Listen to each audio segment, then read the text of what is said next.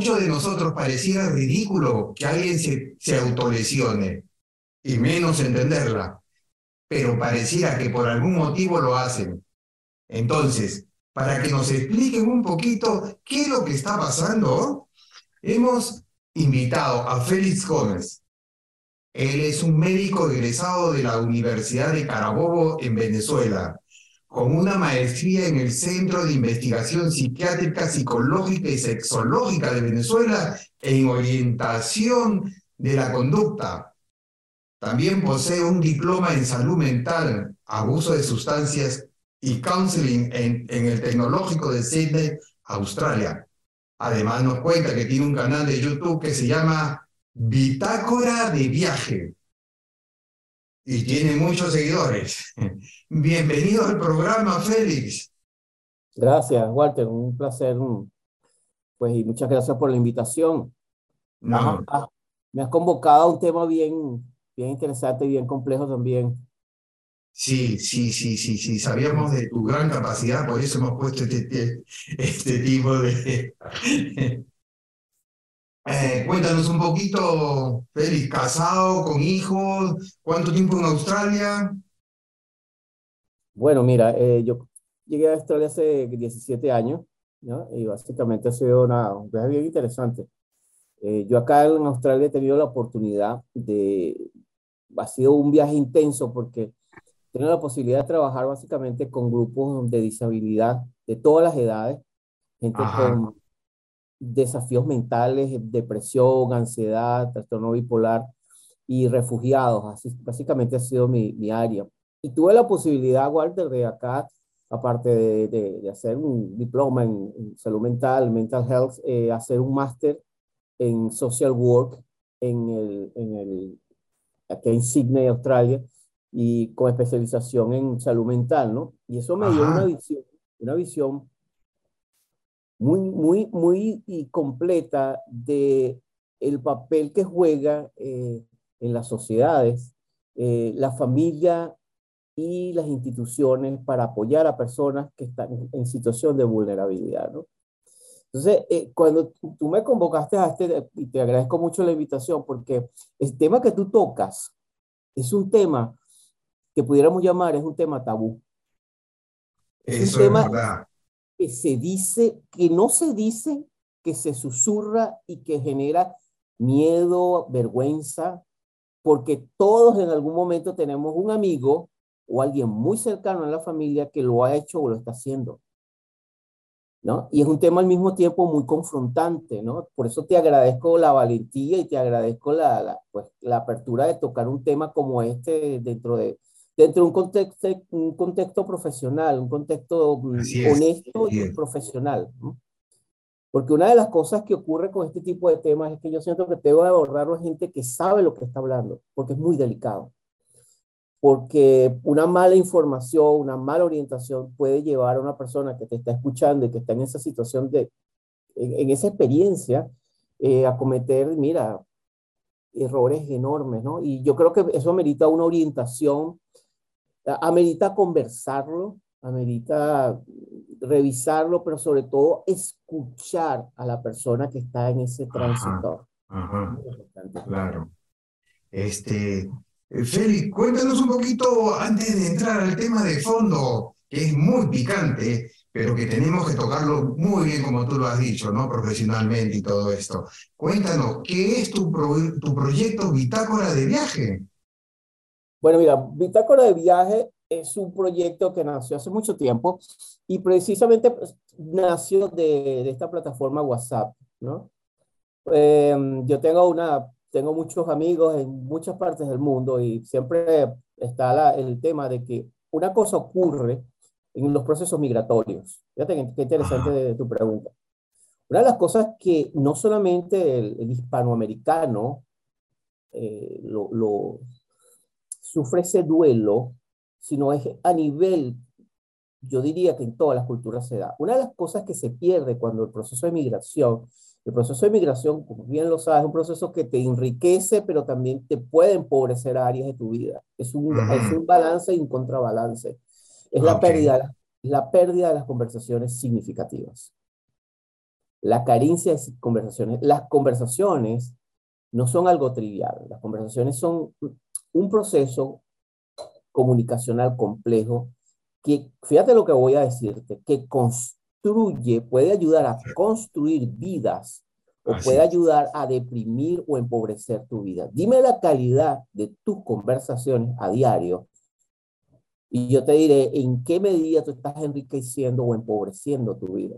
Entonces, dicho esto, una de las cosas que como duelo tuve eh, es que al llegar a Australia, mi, por supuesto, mi cerebro tenía que, yo tenía que literalmente reconstruir construir una nueva identidad en términos lingüísticos o el inglés. Y eso implica la pérdida de mucho de tu atención de tu idioma natural, de tu idioma madre, a un lenguaje que es un desafío. Por muy bien que lo hables, de hecho, yo tengo una maestría acá en Australia y tengo una tesis de investigación de más de 10.000 palabras en inglés académico y siento cuando me comparo con mi hija, que nació acá, pues me siento como en la escuela frente a, una persona, es decir, y es un tema lingüístico, es un tema lingüístico. Entonces, bitácora de viaje, para no darle mucho roundabout a tu, a tu pregunta, es precisamente la necesidad de mantener conversaciones, pero ¿qué pasa? Yo generalmente este tipo de conversaciones las tengo vía WhatsApp. Hay algo que debo confesarte, Walter. No hay cosa que a mí me moleste más que a mí me estén mandando tonterías en WhatsApp, que si videos y cosas, porque me parece que es una herramienta tan valiosa. Así es. Que no vale la pena estar perdiendo ni quitándole el tiempo a la gente con, con, con, con, cosas. Y entonces de ahí dije, bueno, ¿por qué en vez de esto, y me lo decían muchos amigos, ¿por qué no construyes eso y dejas esas conversaciones que me parecen tan interesantes? No, no porque yo estoy diciendo, sino porque a algunas personas les pareció interesante. Entonces, bueno, Walter, ahí surgió un proyecto que se, llamó, que se llama Bitácora de Viaje, donde tú puedes encontrar desde un campeón mundial de acnea, el primer hombre que bajó los 100, los 100 metros de profundidad, yo fui el coach de él, Carlos Coste, lo bajó en Egipto. Em, o puedes encontrar un artista, un terapeuta que está en Italia, o tú vas a encontrar en, Bitácora de Viaje eh, personas, una escritora, por ejemplo, de, de, novelas góticas, que es una de las mejores de Colombia. Es decir, yo no solamente me centré en, en, en mi país de origen, que es Venezuela, sino que Sencillamente me abría toda la comunidad hispanoamericana. ¿Por qué no vengo en inglés? Porque me parece que hay muchísimas cosas que podemos hacer en español y que hay una gran necesidad, sobre todo de la, de la comunidad, en, tanto en Nueva, de este lado del Pacífico, que es Nueva Zelanda, Australia, con una gran, hay una cantidad de gente magnífica y creo que es una inmensa oportunidad tanto para ti como para mí como creadores de contenido, enriquecer también la vida de otros, porque resulta que una de las grandes satisfacciones que me ha dado todo esto de la bitácora es que me ha permitido integrar toda mi, mi labor en el área de salud mental como divulgador. Eh, pueden realizar un proyecto dentro de Bitácora, que fue el proyecto con, con, el psiquiatra, uno de los mejores psiquiatras que creo que hay en Hispanoamérica, que es Luis Arocha. Eh, construimos un, una sección de Bitácora que es entre trance, donde estuvimos un año hablando de salud mental de diferentes temas que van desde la infidelidad de pareja, pasando por el, el, tema del shock cultural, etcétera, etcétera. Y es una satisfacción, Walter, porque igual que a ti, tú ves que sí.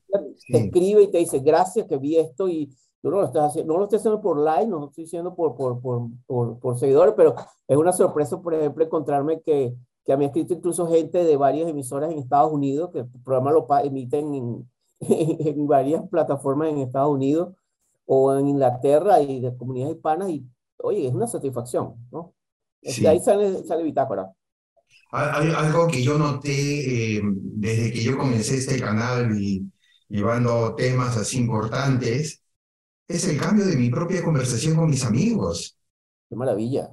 Eh, ya, no, ya no es el Walter que hablaba de otras personas, ahora hablamos de cosas profundas, cosas más interesantes, cosas que nos lleve a desarrollarnos mejor, ¿no?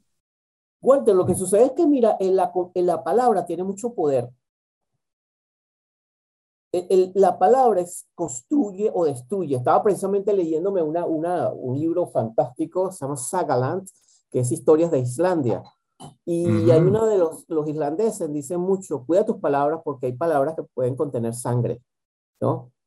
Eh, eh, y cuántas veces, y fíjate que estoy, comenzaste con esta pregunta, y bueno, yo que soy muy, como buen médico, tengo muy preciso en las cosas, em, eh, tiene mucha relación con el tema que tú estás tocando. Por eso cuando me, me tuviste la amabilidad de invitarme a tu, a tu, a tu espacio, inmediatamente te dije que sí, porque me parece que el tema, y sí entrando ya el tema que me, que me convocas, eh, tiene que ver con, como te decía, primero un tema que es muy tabú. ¿no? Eh, la automutilación, Walter, eh, ha estado presente desde que el hombre es hombre y la mujer es mujer en este mundo. ¿Ok? si, como experiencia religiosa, perdón. Muy poca gente sabe de esto. Para mí, te lo digo, disculpa que te corte, pero para mí fue conocido hace tres años atrás. No conocía, teníamos un desconocimiento completo de esto.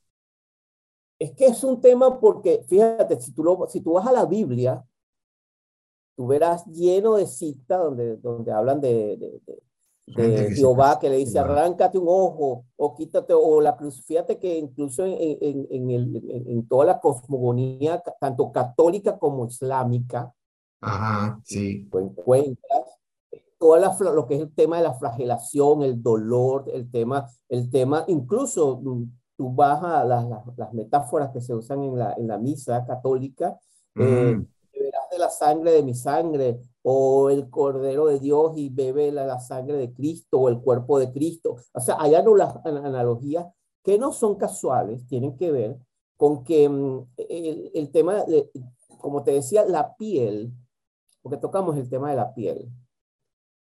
la piel es el órgano más extenso que tenemos, pero cuando hablamos de un punto de vista embriológico, embriología es la ciencia que estudia el desarrollo del embrión hasta, hasta, hasta la gestación, eh, tiene que ver la parte donde nuestro sistema nervioso central, ese cerebro, se desarrolla y la piel es la misma capa. Imagínense que tenemos capas de cebollas. Corta una cebolla, verá que tiene capas, ¿no?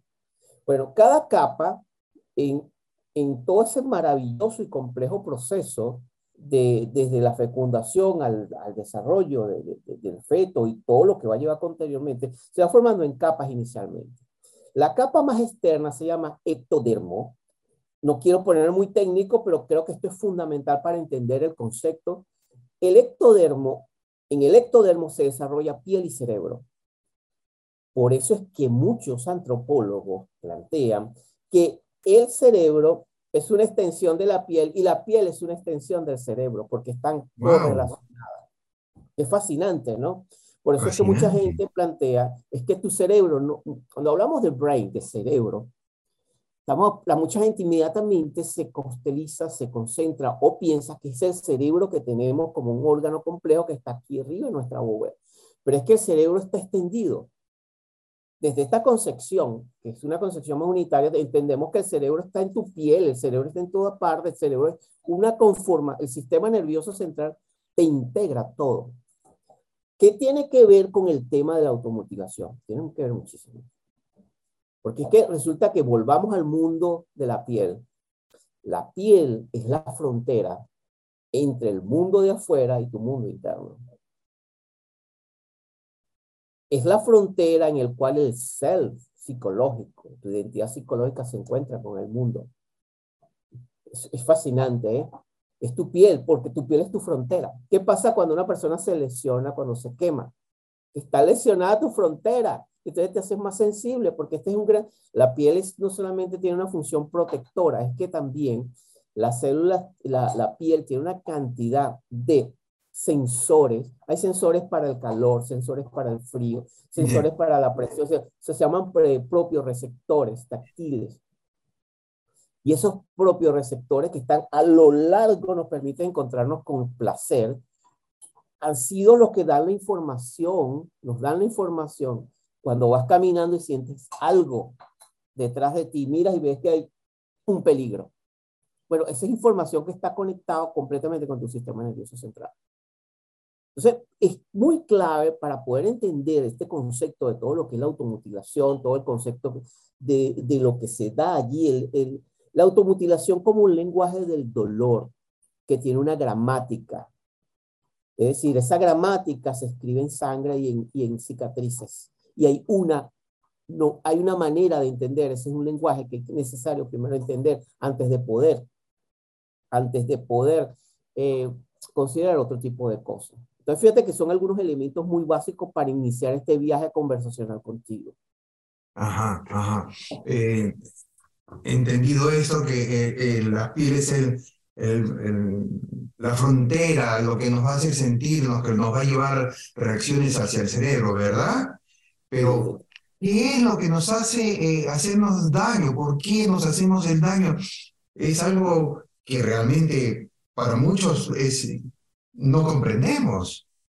Bueno, mira, como te decía inicialmente, el tema de la automutilación tiene varios, varios contextos. hay contextos que tienen que ver dentro de un y depende del contexto donde tú mires eso. En un contexto religioso, en ciertos contextos religiosos, la, no solamente la automutilación, el autogolpearse, el autolacerarse tiene un contexto que tiene una función de trascendencia espiritual. sin ir muy lejos, si van a la Meca, van a ver cientos de miles de, personas que profesan la religión musulmana dándose latigazo alrededor de una especie de cuba, de cubo, que es lo que ellos conforman que está la, etcétera, de una cosmogonía. Y eso dentro de ese contexto es absolutamente válido porque es una manera de, de, de, de trascender el espíritu.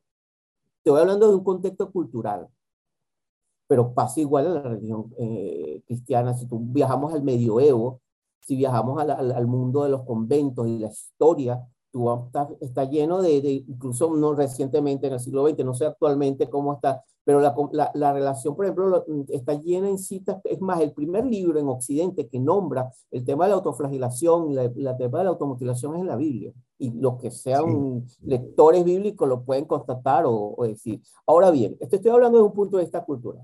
Ahora, tú me estás refiriendo, Walter, eh, tu, tu pregunta me lleva al contexto ya clínico. ¿Qué hace que una persona, por ejemplo, se corte? Ok, la pregunta es amplia. Las razones son múltiples, porque generalmente, fíjate, nosotros de una perspectiva y, y una, persona de una perspectiva que no conoce el tema, dice, pero ¿por qué lo haces? Si eso genera dolor, si eso genera que eso te estás haciendo daño, esa es la reacción natural de una persona que, que evidentemente, y es absolutamente válida la pregunta. Bueno, mira, ¿por qué las personas lo hacen? Lo hace por muchas razones. Uno puede ser, hay, distintos tipos, incluso una clasificación dentro de todo eso. Una persona puede eh, eh, estarse autolesionando, uno pueden haber problemas mentales, por ejemplo, está asociado en la disabilidad, en ciertos niveles de autismo, por ejemplo, el golpearse, el, morderse, el etcétera, etcétera, son conductas que se dan en cierto tipo de personas con disabilidad. No estoy diciendo todas las personas con disabilidad, estoy diciendo en ciertos niveles de disabilidad muy frecuente, por ejemplo, en el autismo, autismo severo. Otro es personas, por ejemplo, que tienen trastornos de tipo bipolar, muy frecuente que se da. Eh, hay una película francesa, los que están interesados en explorar el tema se llama Betty Blue 37.2, eh, una película francesa hace 20 años, 20, 35 años, que el que quiere entender el tema, yo le invito a que vea la película. Eh, yo te voy a mandar el link para que luego lo coloque si a alguien le interesa y si un psicólogo nos está viendo. La película, mm, tú ves esa película y vas a entender todo el tema. ¿Por qué? Porque tiene precisamente que ver con el, tema de, de, antes de explicarte la función, que, que, cumple la función dentro de la persona, es importante saber, bueno, qué espectro se da esto. Otro, otro, otro elemento clave para entender este tema es el tema del estrés postraumático, lo que es el trauma psicológico. ¿Ok? Hay que entender que detrás de, de, de, esto del, de la automutilación hay un lenguaje del dolor. Es una manera, es el lenguaje del dolor es, está expresado como no se puede expresar verbalmente muchas veces, se expresa, se expresa desde un punto de vista somático. Somático es cuerpo. Desde el cuerpo, el cuerpo grita, la sangre habla lo que yo no puedo hablar. ¿no? Entonces, eso son algunas distinciones. Dentro de todo este, este amplio parámetro, yo quiero decirte algo, ¿no? Este, hay una alta incidencia, lo que no quiere decir que sean todas las personas, aproximadamente, si yo te hablo de estadísticas, te estaría hablando en términos 60-65%, de acuerdo a la Universidad de Michigan, y un informe del 2022 acerca de más de 2.000 personas que se han entre edad entre 15 y 30 años, que se hizo un estudio bien importante acerca de por qué se mutila, por qué se, se, se flagela y se mutila, entendiendo también que hay niveles de, de, automutilación, que vas desde los casos extremos, que es amputación, amputación de brazos, de piernas, vagina, etcétera, genitales, pasando por uno eh, eh, que es sencillamente el corte de muñeca, etcétera, etcétera. Y ahí en el 65% se encontró un elemento común, abuso sexual y abuso físico. Lo que no quiero decir con esto, y que no se malinterprete, no malinterprete mi palabra, es que todas las personas que se automutilan o todas las personas que están viendo esa experiencia es por abuso sexual. Quiero que eso se quede claro, pero si hay un alto porcentaje, se habla de más del 65%, donde hay un elemento o de abuso infantil, maltrato infantil, abuso, negligencia, pasando por abuso físico, el cual marca un tema que es clave para ahora responderte con una palabra a tu pregunta. Disculpa el roundabout que era necesario. Mira, una de las razones que se ha descubierto es que la persona en, cuando experimenta un estrés postraumático o un trauma psicológico, pero a un nivel muy profundo, el trauma es una herida invisible del cerebro. Voy a repetirlo. El trauma es una herida invisible en nuestro cerebro, porque no lo vemos, pero está allí esa herida. Si el trauma no es abordado, y por supuesto, el trauma psicológico como la imposibilidad de metabolizar memorias, recuerdos, experiencias que se quedan como una especie de loop sin ser procesadas por nuestro cerebro. Eso genera psíquicamente afectaciones que pueden acompañar el resto de una vida. Ahora bien, fíjate que estamos construyendo este, este, este elemento. Esto puede ser transgeneracional. ¿Qué quiero decirte con esto? Una familia que, por ejemplo, que tiene, eh, tiene traumas, estrés postraumático por abuso sexual, por ejemplo. Es muy frecuente abuelos violando a los, a los nietos, por ejemplo. Eso se daba, hay altos niveles. Por ejemplo, hay ciudades, hay pueblos, por ejemplo, te puedo decir, en Estados Unidos, estoy hablando de investigación, no estoy haciendo nada, diciendo nada fuera de, por ejemplo, en, al norte de Ohio hay, hay un lugar que el 85% de, de los niños han sido abusados sexualmente por su familia. Es, una, es, es terrible, es trágico. Ahora bien, ¿qué te quiero decir con todo esto? Si ese niño que ha sido abusado, ponle a la edad de 5 o 6 años, a lo largo de su viaje por este mundo, no logra resolver eso, ese trauma, es muy altamente probable que cuando tenga hijos se lo transmita a la próxima generación. A través de comportamiento, a través de actitudes y a través de comportamiento. Posiblemente abuse igualmente. Posiblemente, no estoy diciendo blanco o negro con este tema, ¿eh? Y eso es lo que tú ves generacionalmente. Pero Walter, esto no puede sorprendernos porque esto es lo mismo que pasa en la violencia. Una familia donde hay violencia, si esa violencia no es manejada, no hay un proceso de reconciliación, un proceso de sanación. no estoy hablando únicamente en términos espirituales, estoy, estoy hablando en términos psicológicos. Eso se lo pasa a la próxima generación, pero eso puede pasar con una comunidad, un país. Mira el conflicto palestino-israelí. Lo que una generación no resuelve en términos psicológicos, simbólicos, se lo pasa a la próxima generación. Ahora volvamos a tu pregunta por lo de la automutilación. Esto, desde, fíjate que si unimos el primer concepto que te hablo sobre la piel, sistema nervioso central, y luego me voy con esto del tema que es más antropológico, que tiene que ver con el trauma como, como, como una experiencia que se puede transmitir de generación en generación, tú vas a encontrar y eso es lo que hemos encontrado, porque el tema es fascinante y al mismo tiempo es complejo. Cuando tú exploras personas que se automutilan y exploras la familia, encuentras que en la mayoría de los casos, por ejemplo, más de un 50% vienen de familias disfuncionales. ¿Qué es una familia disfuncional? Para hacer como una especie de ABC para el que está escuchando este tema por primera vez. Donde los niveles de comunicación, de conversación, de manejo de conflictos son muy pobres. Y donde la herramienta fundacional y fundamental en esa familia es la violencia, tanto emocional, psicológica como física. Entonces, eso nos va permitiendo entender un poco el marco para, para contestarte la, la pregunta que haces. ¿Por qué la gente se, por qué hay personas que, que se, por ejemplo, una chica de 17 años, por ejemplo, una edad muy vulnerable donde comienza, generalmente la, el inicio puede comenzar desde muy temprano, a los 11 años, 12 años. Bueno, puede ser una mezcla de cosas, pero básicamente hay un término en, en, en trauma que es la clave que se encuentra en investigación, se llama disociación. ¿Qué es disociación? La disociación es un término, en términos clínicos, en la cual el cerebro de una persona, esa, esa, esa unidad mente-cuerpo, ante la imposibilidad de digerir el horror, el dolor y el miedo, se disocia, es decir, no siente, se despersonaliza.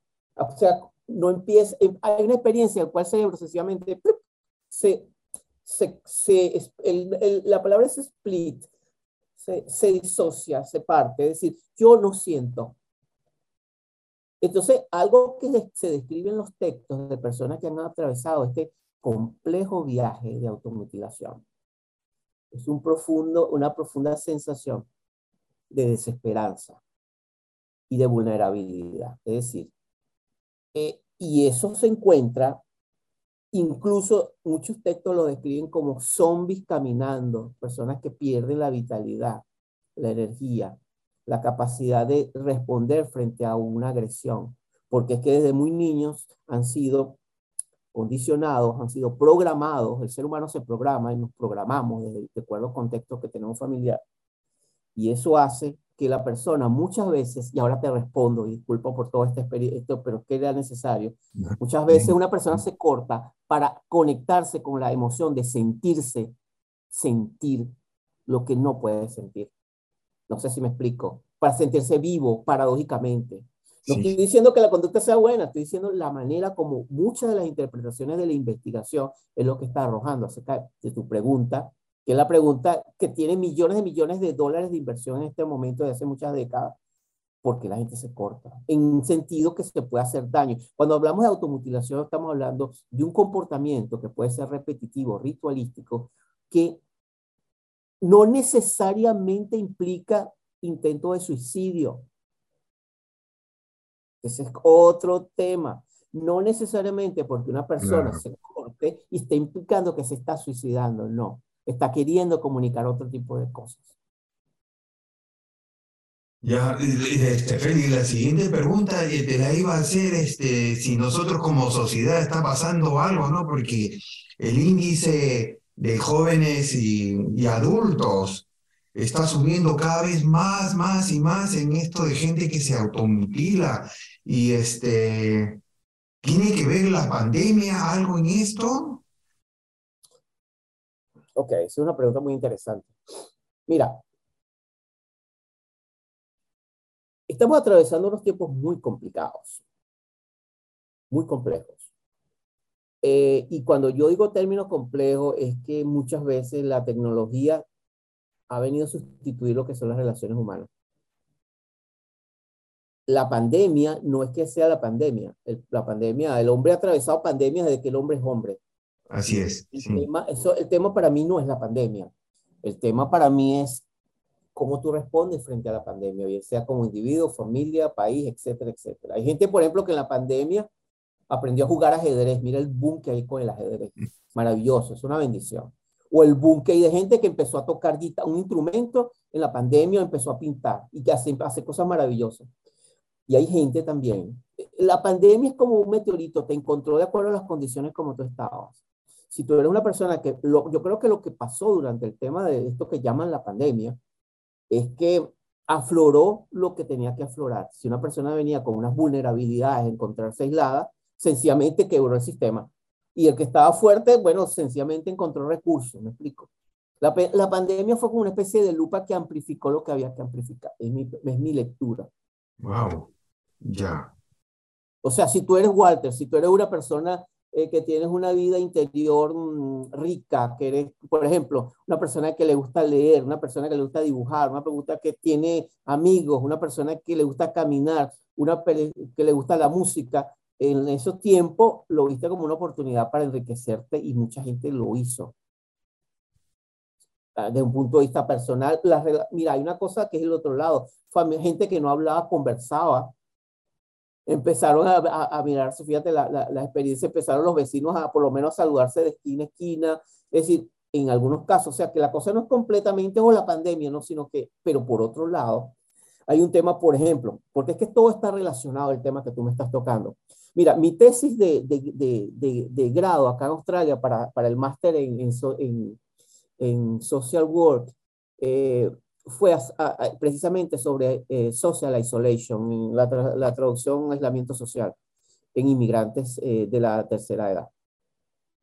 Uno de los grandes desafíos, pero no solamente el tema en Australia, eso pasa en países como, como los países nórdicos, pasa en Canadá, es el aislamiento social la dificultad para hacer relaciones realmente profundas. Hay tema, caemos el tema de la conversación. Significativas, donde te sientas perteneciendo. Basta tener un hijo en la escuela aquí para darse cuenta de la dificultad, desde pequeños que hay. Eso, es uno de esos temas tabú que no se dicen acá, para incluso relacionarse y hacer un amigo, dos amigos. Yo recuerdo que cuando yo llegué acá a Australia me dijo, me, me, me comentó una persona, si logras hacer uno o dos amigos, cuídalo como tus dientes, porque no es fácil hacer realmente relaciones significativas. Entonces, volviendo al tema, la pandemia yo creo que lo que hizo fue eh, amplificar lo que cada quien llevaba. Tenía temas de trauma, se iba a aflorar, y si tenía temas que ahí lo que hizo fue amplificar las cosas. Mira todo lo que nos ha traído la pandemia, Y, y, y, nosotros desconocemos todas estas cosas, ¿por qué? Porque no tenemos la costumbre de ir a pedir ayuda a un especialista, a, un, a alguien que, que se ha entrenado para esto. No tenemos esta... Otro tema, Walter, y lo tocas muy bien. Mira, sí, yo, yo, te voy, y te me voy a adelantar una pregunta que tú me, me vas a hacer, que es sobre el, el, qué se hace si tenemos una persona que está eh, experimentando y estamos preocupados y hay una situación. Mira, lo primero que hay que hacer es no juzgar, a pesar del miedo que nos pueda generar esto, que es muy confrontante. Oh, es muy humano. Yo lo que le diría encarecidamente al que me escucha es que busque a un profesional especializado, es decir, psiquiatra o psicólogo calificado que esté especializado en el tema. No busque que si un coach, que si busque que si un psicoterapeuta, no, no, una persona especializada, porque el tema es muy complejo. Y de hecho, fíjate que el, el tema lo, lo abordan pocos especialistas de abordaje porque es complejo, porque implica, mm, hay que tener, es una especie de, mira, eh, eh, eh, tiene que ser una persona realmente con una vocación para escuchar, que es una de las cosas más importantes cuando una persona está experimentando eso. Hay algo que se llama primeros auxilios en salud mental. Como para mí siempre me gusta darle algo de recursos cuando converso a la persona o a la, a la persona, decir, ¿qué puedes hacer? Si un, padre que nos está escuchando o alguien que tiene alguien cercano en cuenta en esa situación, lo primero es sencillamente tratar en lo posible de calmarse, respirar profundo, veces, y después conversar y escuchar, escuchar y escuchar. Es decir, aquí estoy contigo. ¿Qué está pasando? Y escuchar, no interrumpir. Eso ayuda. Eh, si tú buscas en mi canal, vas a encontrar que hay un protocolo que se, que se hace en primeros auxilios en salud mental. Es un protocolo de intervención en salud mental que puede usarlo cualquiera, puede aprenderlo cualquiera. Yo se lo enseñé a mi hija cuando tenía 6 años, 7 años. Estaba pasando por, le, dio un miedo, le dio, tuvo una situación de miedo, eh, que se llama El abrazo de la mariposa. Está explicado allí en mi canal y cualquiera lo puede hacer. Eh, de hecho, te, lo voy a, te voy a hacer la demostración ya mismo para como que te lleves una herramienta. Si alguien, por ejemplo, está pasando por una, una situación de mucho miedo, se puede preguntar, esto está, de hecho, esto que, esto que te voy a demostrar ahorita, Walter, eh, no es un invento que me estoy haciendo. Esto está usado por la Cruz Roja Internacional en situaciones de desastre en situaciones, en, en, en situaciones donde, por ejemplo, campo de refugiados se usa para bajar los niveles de ansiedad. Y esto puede usarlo una persona, incluso si se siente panicado porque tiene un familiar que está en esta situación y necesita hablar con, un, con, con una mejor disposición. Y es el abrazo de la mariposa. El abrazo de la mariposa consiste en esto. Eh, tú cruzas ambos brazos. Vamos a hacerlo, Walter, para que veas la demostración. Cruza los dedos acá conmigo. Es maravilloso. Coloca en el pecho. Colócalo acá en tu pecho, pues, lo que llamamos el esterno. Y va a hacer un pequeño, un pequeño, un pequeño movimiento muy suave. Y vas tomando aire. Solamente te concentras en tomar aire. Y sencillamente tomas aire y sueltas. Eso lo puedes hacer por un espacio de un minuto o dos minutos. Eso va a ayudar a bajar tu nivel de ansiedad y te va a permitir inmediatamente, fíjate que sintiste como el solo hecho de colocar tus manos como una especie de apoyo. Algunas, algunas personas la llaman en, en este trabajo el abrazo del ángel y se usa a nivel de protocolo, por ejemplo, en poblaciones que están con niños, que están con pánico. Tú reúnes al grupo y comienzan a hacer el abrazo, pero nunca se hace rápido, porque si lo haces rápido puede generar es ansiedad. Ah, okay. Esto tiene que ver con sincronización de tu hemisferio izquierdo y derecho. Esto no es un... No, no. Esto tiene que ver con, con, con una serie de protocolos que se han explorado, porque es que el tema de la automutilación ha llevado a mucha investigación y hemos caído en el tema del cuerpo. Por eso es que la terapia tiene que ver mucho con terapias que están relacionadas con el cuerpo, en lo somático. Y el trabajo muchas veces tiene que ver con una exploración del cuerpo, el tipo de intervención psicológica para apoyar y ayudar a una persona en esta situación. Y este episodio es tan largo, hay tantos puntos que tocar que decidimos dividirlo en dos partes. Esta es la final de la primera parte. Y no se olviden dejarnos sus like, suscribirse al canal y recuerden dejarnos un mensaje. Muchas gracias, bendiciones. Nos vemos en el siguiente capítulo.